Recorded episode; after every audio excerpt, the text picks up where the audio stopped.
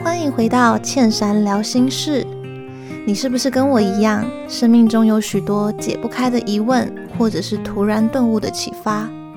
这里就是我的秘密花园，我把所有的想法抒发在这里。充饱电后，我们一起努力向前走吧。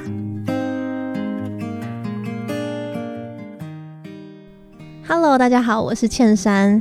最近因为是过完年的关系，好像蛮多人会规划要转职，或者是换一个不同的工作领域。所以今天蛮想来和大家聊聊的是有关于转职的一些经验跟想法。因为我发现啊，我觉得很多人在考虑说要不要换一个求职环境，甚至那个求职环境可能是和你现在的专业领域很不一样的时候，有些人是会很踌躇不定的，就是不敢下这个决定，他觉得很像是在冒险，因为他想象不到未来的样子是什么。当然，有些人的话呢，会是很想要跳到其他的领域，但是大家考虑到的好像都是自己能不能胜任，或是能不能适应那样子的工作环境，那样子的工作 loading 是不是你喜欢的、你想要的？但是还有很多的面向，可能是大家比较常会忽略，或者是呃换领域前很难想象得到的。所以这个部分呢，就是我今天想要和大家分享的。那首先呢，当然就要先稍微自我介绍一下我自己的背景，否则很多听众可能会觉得说，哎，那那你就很懂吗？就是你就有这种转职的经验吗？那我自己本身的转职还真的是。跳得非常之大，所以我觉得我想要透过我的经验，然后来跟大家分享，就是我看到的面向。那首先先自我介绍一下我自己的背景，其实我是一个理工科的女生，所以呢，我在理工科系读到了研究所。研究所毕业之后呢，我也很非常的顺利的就面试上了呃科技业，当时候是在。新竹的科学园区，然后担任研发工程师，这一切呢，看似都是非常的顺遂，就是直直条线的，从理工科毕业，然后当上工程师。但是呢，当时候的我其实心中一直有一个未完成的梦想，那就是我很喜欢表演，很想要一个舞台。所以当我到了科技业成为工程师之后，我突然发现我这辈子好像除了尾牙以外，应该不太可能还有站上舞台的机会了。我突然觉得二十几岁的我要面临这样的以后，我觉得好遗憾。所以呢，在一番的挣扎之后，我开始规划计划要离职，然后到台北来追梦。我当时候其实是因为在研究所的时候，学生时期其实就参加过一些可能广告的拍摄啊，或者是一些主持的工作，所以我对表演领域有稍微的了解。所以当我在规划要离职的时候，其实我最多。大部分的想法都是在考虑我到底有没有能力去养活自己，然后知不知道机会在哪，我应该要做哪些工作，我应该要怎么去实践这一条梦想之路。所以当时候，当我规划出了一条看似还蛮完美的未来，就是至少从离职之后，我知道我应该要怎么到台北，我知道我应该联络哪一些工作上的人，然后开始我一连串的活动工作。其实我是非常期待的，跃跃欲试的。然后离职之后一到台北，我觉得我整个人好自由。诶、不好意思，这边先让我插播一下，因为我一定要再次的澄清一次，就是其实之前在科技业的工作呢，我自己的感想是，我觉得这是一份我可以胜任而且很不错的工作，就我一定要再三的强调，因为。我是因为有更想要做的事情，所以我被我自己的心态给绑架，所以我离职，跟我的前那一份工作呢，其实没有太大的关联。我一直都觉得能够到那份工作去尝试是一件很幸福、很幸运的事情。希望不要再有人误会我的那个言语了，好不好？就是很常会被误会说，哎、那份工作是多对不起你吗？我完全没有，就只是我个人的呃心态，然后还有我自己对于梦想的执着，让我觉得我好像不知道为什么别人都有追梦的权利，但为什么我可能二十几岁的时候就在一家科技业工作了？这是我个人的问题，哈。那也是因为我当时候的这样子的心态，所以我到台北的时候呢，其实我真的觉得那是一个自由的空气。我觉得我不用再被好像世俗的框架或者是什么东西让我困在办公室里朝九晚五的。那有关于追梦的故事呢，其实在更多集或者是其他的篇幅里面，我都有提过。那这边就是快转一下，就是到了我离职过后，然后开始追梦。其实那前半年到一年的时间，现在回想起来，是我过得最不快乐、最挫折、最受伤的一段日子。我也曾经分享过，在那段最难过的日子，有一次我走在西门町，我永远都记得那时候我人在西门，然后但是我那一天我其实真的很难过，我一个人走在路上，走着走着，我突然发现打开电话簿，我还真的不知道我应该联络谁，那一刻我才发现。我已经离开了我一直以来待着的那个同温层，我一个人到了台北。那我的大学在彰化，我的研究所在新竹。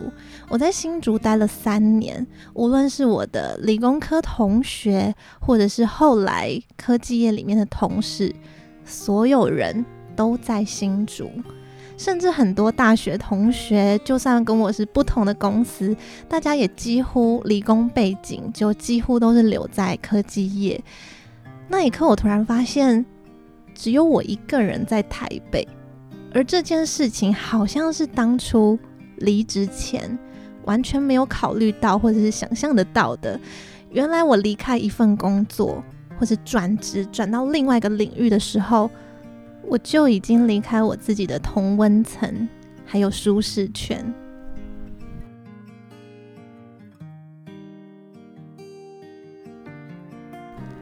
可能我会那么的有感触，其实有一个原因，也是因为我的转职，我的换领域，并不是到另外一家公司，无论那个公司是不是同领域的，而是因为我跨进了表演圈。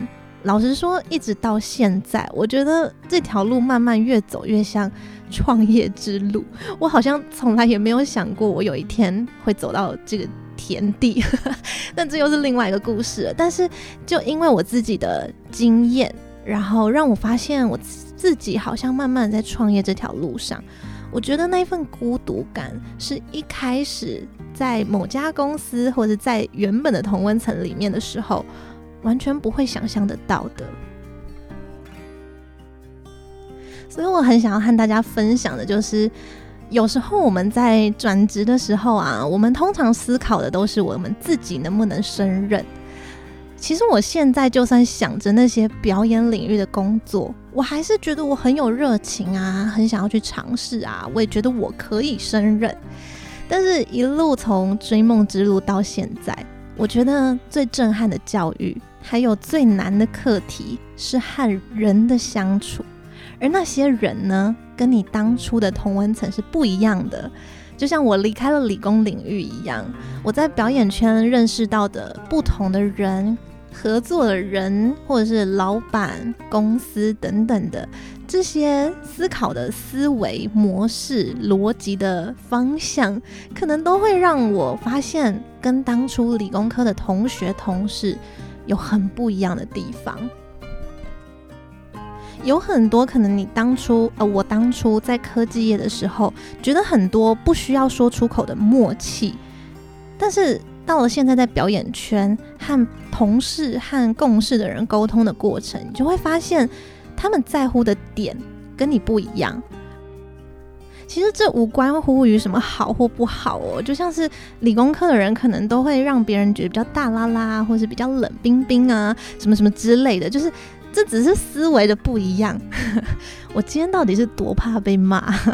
我只是想要强调，就是其实。不同领域的人，我们很容易活在同温层里。所以，如果你的求学背景或是你的原本的专业领域一直都在某一块的时候，其实当你要转职、要跳离的时候，我想我们都必须把这一块也考量进去。就是我们都需要一段适应期，而这个适应期呢，不只是适应你的这份工作能不能胜任，这反而会是比较容易的课题，而更难的是这整个大环境。这个氛围，这个同温层，你需要重新的去适应。那另外呢，我还很想和大家分享的是有关于创业或者是自媒体。可能很多人对创业的想象啊，都是会觉得很自由，然后对自媒体那就更是了，就会觉得很多 YouTuber 可能吃吃饭啊，就可以拍支影片，或出去玩啊，拍支影片，这样就可以赚钱，过得很轻松，不需要打卡，不需要下班这样子。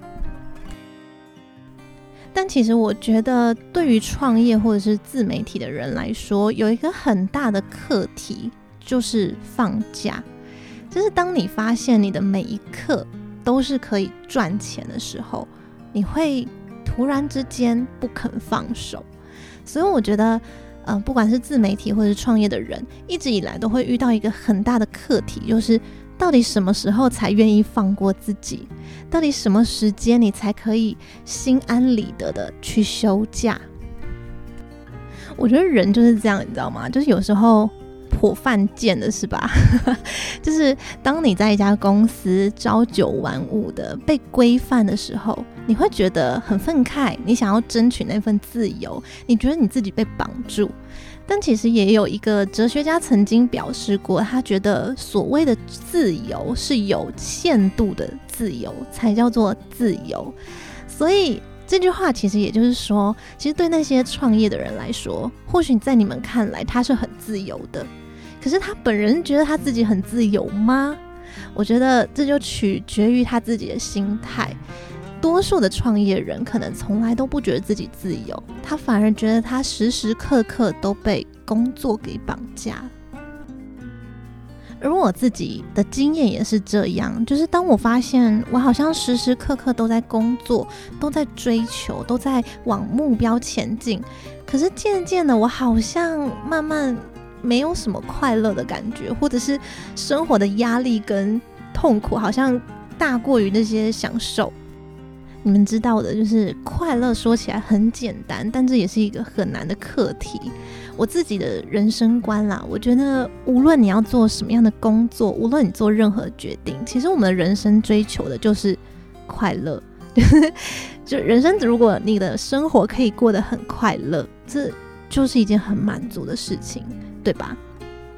所以当我发现我自己越来越不快乐，或是好难知道我应该怎么快乐的时候，我才慢慢的去做了一些调整。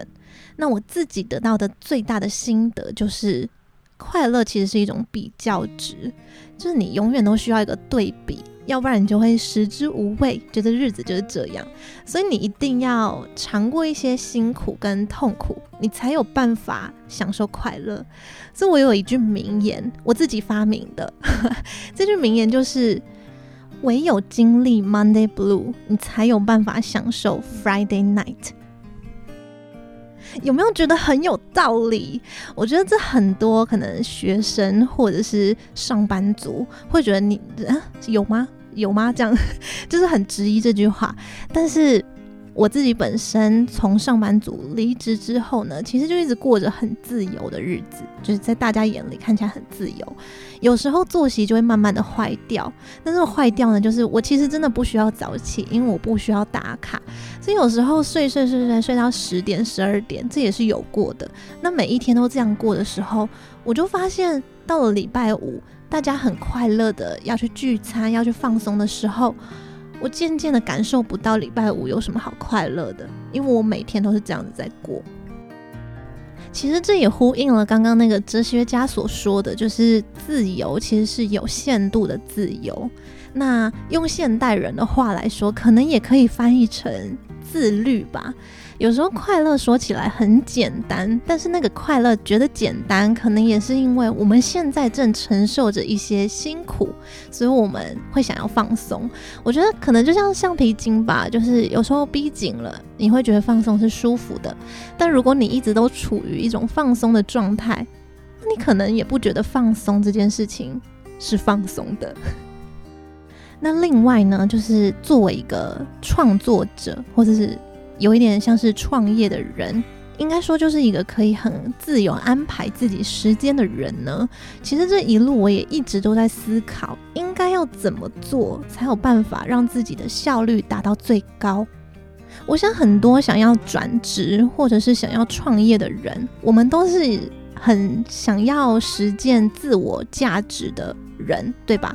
所以其实我们在转换跑道或者是创业的路上，都不是为了让自己过得很废，或者是找一个很轻松的工作做，而是也许我们心中都是有一定的目标，然后这个目标可能很远大、很难等等的，但我们就是想要实现它。我想很多人都是在这条实现的路上。所以，当我在创业的路上、创作的路上，这一路呢，其实我也都一直在思考，我应该怎么做才有办法让自己的工作效率增强、增大。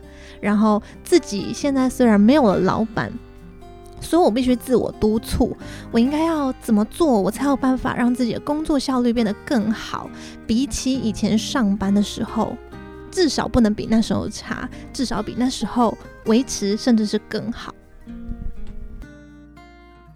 这是一件很辛苦的事情，同时它也是考验你的意志力的时候，因为没有了打卡，不用惩罚，所以这就是你自律的问题。你到底什么时候该起床？你到底什么时候该完成什么样的工作？一切都是你自己说的算。那同时呢，这个成败呢，也像是。温水煮青蛙一样，你一天睡过头，两天睡过头，你可能都觉得没什么差。但是久了之后，你就会发现，你离那个目标还是非常的远，你可能还是赚不到什么钱。这是现实面，而心理层面呢，你也会慢慢的发现，然后在这条实践的路上，越过越不快乐。所以啊，在这条创作创业的路上，其实我也得到了蛮多的启发。那就像前面所说的，我发现了，我必须要礼拜一早上早起，我才有办法在礼拜五下班的时候觉得好快乐、好放松。然后最近我也渐渐的又慢慢的发现，我觉得周休二日有这个必要，就是你必须。让自己放松，享受生活。那这样一到五的时候，你才有办法提高你自己的工作效率。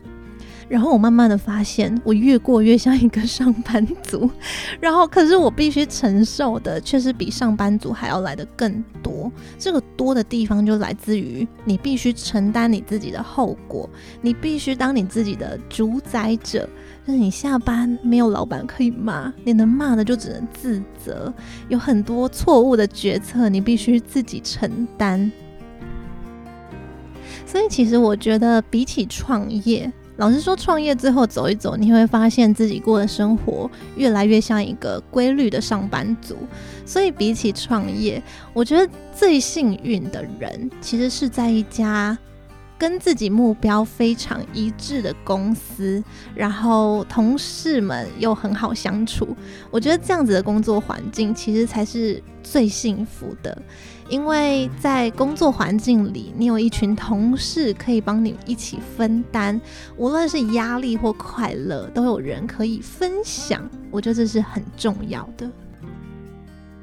当然，我想可能这份工作也并不是这么的 得来容易，很多人都求之不得这样子的工作环境，那大家也都在努力当中，所以我想很多人可能最近在考虑要求职、转职、离职。那我想大家更应该考虑的，其实是除了自己的本身能力以外，大家最容易忽略的就是同温层。就像是刚刚一开始所讲的，就是跳脱一个职场领域的时候，其实是整个同温层的不一样。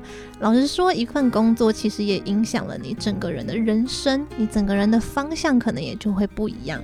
所以，我想这也是大家在离职前、转职前需要慎重考虑的点。那另外就是奉劝各位可能有创业梦的朋友们，就是一定要清楚自己的。终极目标是什么？而不是因为羡慕这些看似自由的生活。